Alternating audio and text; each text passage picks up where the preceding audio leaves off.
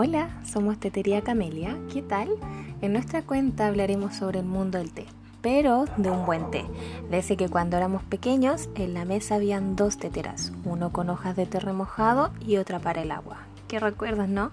Acompáñame junto a Sebastián Cancino y yo, Paola Rosas, a descubrir el entretenido mundo de las infusiones, pero como te comenté antes, de una buena infusión.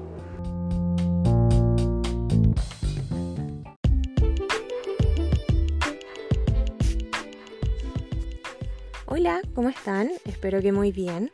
Vamos a hablar de las bolsitas de té. Sí, estas típicas bolsitas de té que todos hemos consumido más de una vez, hasta nosotros, o incluso la tienes ahora mismo en tu taza de té. Lamento informarte que son dañinas para la salud. Lo siento. Un estudio aseguró que varias bolsas de té contienen partículas de plástico en su interior, las cuales las estamos ingiriendo nosotros al momento de beberla. En Camelia, más de una vez nos han preguntado, ¿por qué no utilizamos estas bolsas de té?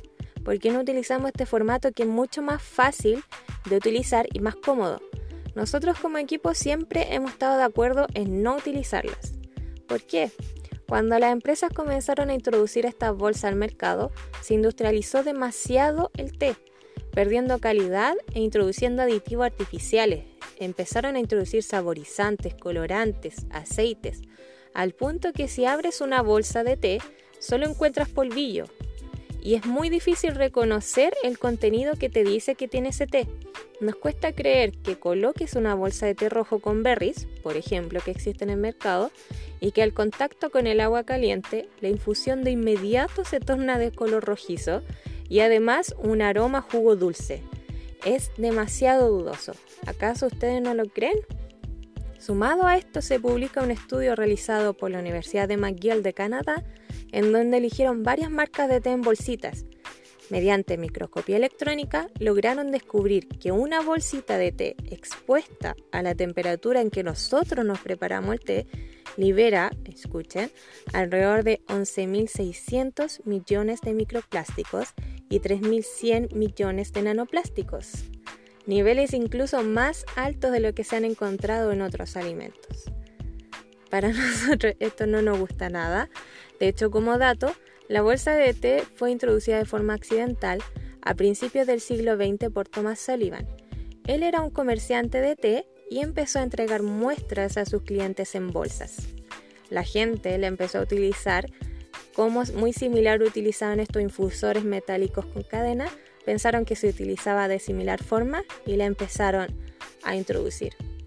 Por lo mismo, desde el principio decidimos seguir una línea natural, en donde tú veas las hojas de té, incluso puedas diferenciar si es té verde, té rojo, té azul, vea las cáscaras de limón, la semilla de cardamomo o las hojas de cedrón.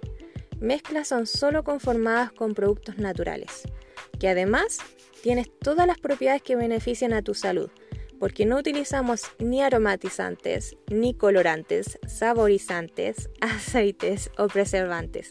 De esta forma logramos que percibas el sabor real de cada ingrediente, que obtenga las propiedades de cada uno.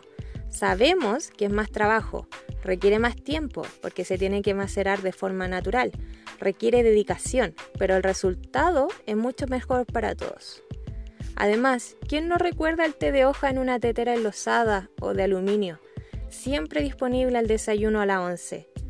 Son unos hermosos recuerdos. Es por esto que en Camelia no ocupamos este formato. Sería más fácil y hasta rentable para nosotros, pero buscamos entregar un producto de alta calidad y con tradición. Con este podcast te quiero invitar a que abras una bolsa de té, revises lo que estás consumiendo y lo que estás ingiriendo a tu cuerpo. Dale vuelta y revisa qué ingredientes tiene. Ojalá sean todos naturales. Que estén muy bien, te espero en el próximo episodio.